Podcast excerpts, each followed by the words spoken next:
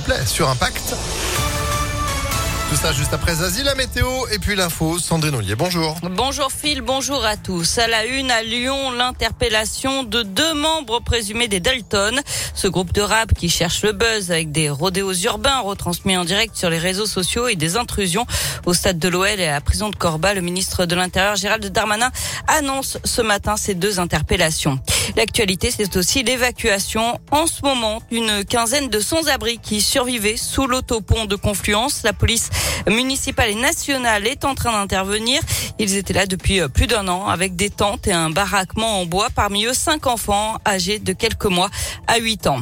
Gabriel Attal, le porte-parole du gouvernement, donne des précisions ce matin au lendemain de l'allocution d'Emmanuel Macron. À partir du 15 décembre, le pass sanitaire des personnes de plus de 65 ans sera désactivé si elles ne font pas de rappel de vaccin. Concrètement, après la deuxième dose, vous avez un pass valable pour six mois. À la fin de ces six mois, un délai de cinq semaines pour aller faire la troisième dose et donc prolonger le pass sanitaire.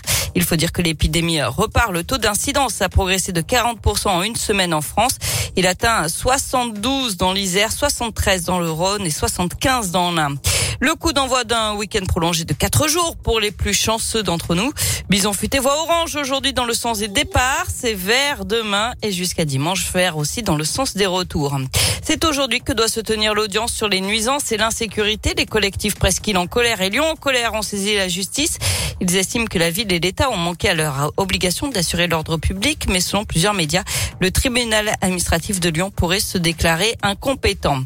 Un ancien président de la République à la barre, François Hollande, est attendu aujourd'hui au procès des attentats du 13 novembre à Paris. Il a été cité comme témoin par une association de victimes. On passe au sport avec du foot. Première étape d'une folle série pour l'OL féminin. Les Lyonnaises, leaders de leur groupe en Ligue des Champions, reçoivent les Allemands du Bayern Munich, deuxième ce soir à Dessine. Ensuite, elles accueilleront le PSG dimanche pour le choc au sommet du championnat. Et elles iront ensuite en Allemagne mercredi prochain pour le match retour à Munich. On verra donc si dans une semaine, les Lyonnaises sont toujours leaders en championnat et en Ligue des Champions. Une semaine pour faire le break ou pour tout perdre ou presque. Mais l'entraîneur Sonia Bonpastor est sereine. Dans la préparation du choc face à Paris, euh, l'intensité du match face au Bayern va nous permettre d'être dans ce qu'on va retrouver euh, dimanche. Donc euh, les filles ont l'expérience de ces rencontres-là. athlétiquement, on est très bien. En tout cas, je suis très satisfaite de ce que les filles font sur le terrain, sur le plan athlétique. Donc voilà, on est prêt et on savait aussi depuis un moment que cette semaine décisive allait arriver sur ce mois de novembre. Donc on s'est préparé en conséquence. OL Bayern ce soir à 21h au Grand Stade. Hier, le PSG a battu le Real Madrid 4 à 0. Enfin, un ordinateur Apple 1 vendu 400 000 dollars aux enchères en Californie.